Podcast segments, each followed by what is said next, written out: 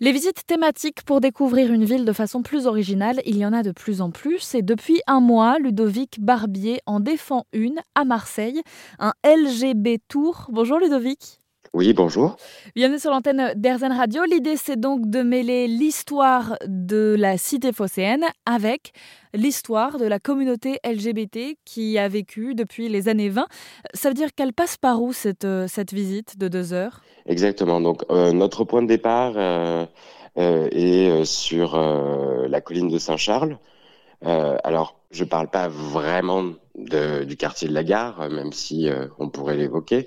Mais euh, c'est comme un promontoire sur la ville, donc ça permet de créer une perspective, une vision un peu globale. Et puis euh, donc ensuite on déroule la balade sur le boulevard d'Athènes, le boulevard du Gommier, jusqu'à la Canebière, et puis en remontant vers la plaine écourgelienne pour parler du présent et de l'avenir. Donc tout au long de la balade, j'évoque toute une chronologie historique et géographique voilà, des, changements qui se sont effectués selon, euh, selon les décennies. Vous avez donc fait deux premières visites en juin durant le mois des fiertés, mais l'idée c'est que ça se pérennise en fait, c'est que ça devienne une visite thématique récurrente. Je profite en fait de, de cet euh, anniversaire de, des 30 ans de la Pride cette année pour, euh, pour lancer la balade. Donc grâce aussi à eux, j'ai eu un, un, gros relais de communication. mais le but effectivement, mais même déjà, euh, j'y pensais avant, de pérenniser cette balade, donc d'en programmer euh, une ou deux dans les mois qui suivent et, euh, les années ensuite, et peut-être même d'en créer d'autres.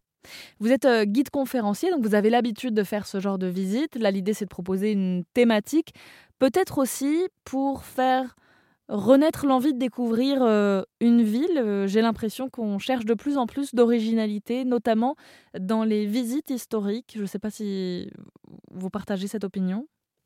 Oui, euh, complètement.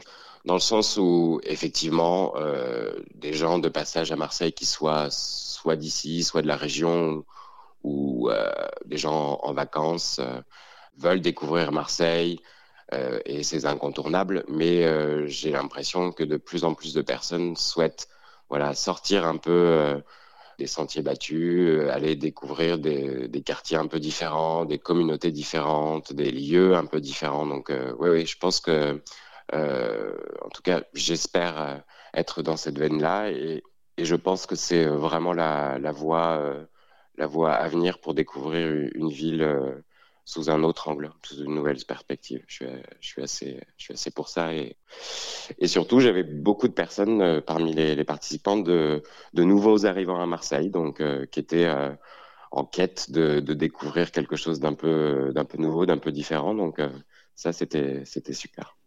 Ça permet donc j'imagine de découvrir quelque part la ville quand on arrive, mais surtout de découvrir où est-ce qu'on peut sortir quand on fait partie de la communauté LGBT.